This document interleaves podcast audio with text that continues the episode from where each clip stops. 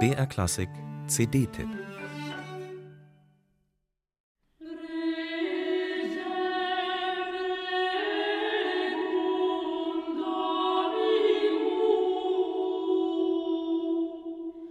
Eine wahre Mammutaufgabe war das, der sich die britische Musikwissenschaftlerin Susan Rankin gestellt hatte.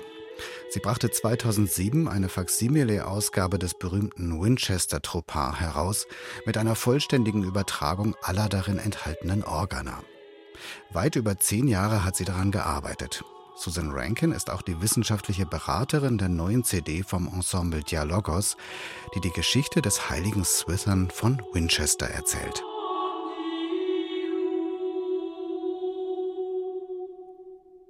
Das Winchester Tropar ist eine der frühesten Sammlungen mittelalterlicher Mehrstimmigkeit. Die zweistimmigen Stücke aus Choralmelodie und Begleitung wurden in Neumen notiert.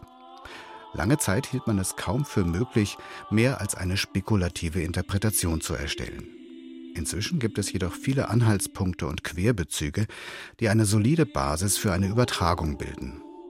Umsetzung in klingenden Gesang ist dann die nächste Hürde und dafür ist Katharina Liveljanic Expertin. Sie wurde im letzten Jahr die Nachfolgerin von Dominique Villard an der Schola Cantorum in Basel und ist schon seit langem erfolgreich mit ihrem in Paris ansässigen Vokalensemble Dialogos.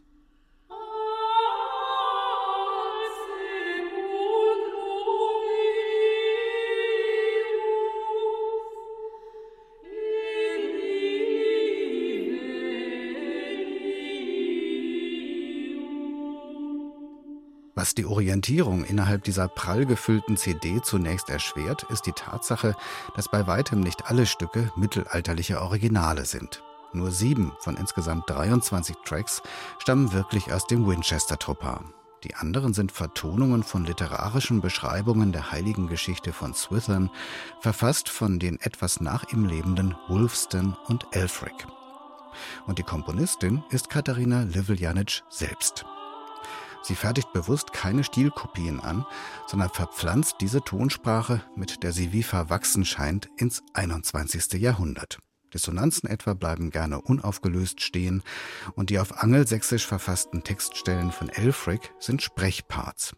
Das ist einer lebendigen und abwechslungsreichen Erzählung zwar zuträglich, der Musik um das Jahrtausend herum aber natürlich völlig fremd.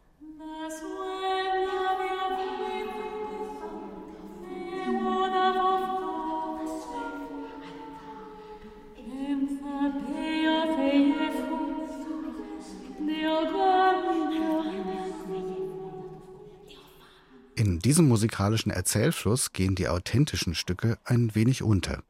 Und das ist sehr schade, denn es sind beeindruckende Beispiele für eine polyphone Musizierpraxis, immerhin gut zwei Jahrhunderte vor der Notre-Dame-Schule.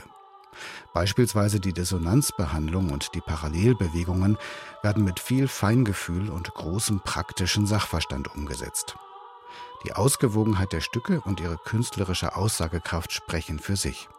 Das sind wahre Perlen des frühesten europäischen Repertoires, die uns das Ensemble Dialogos hier meisterlich darbietet.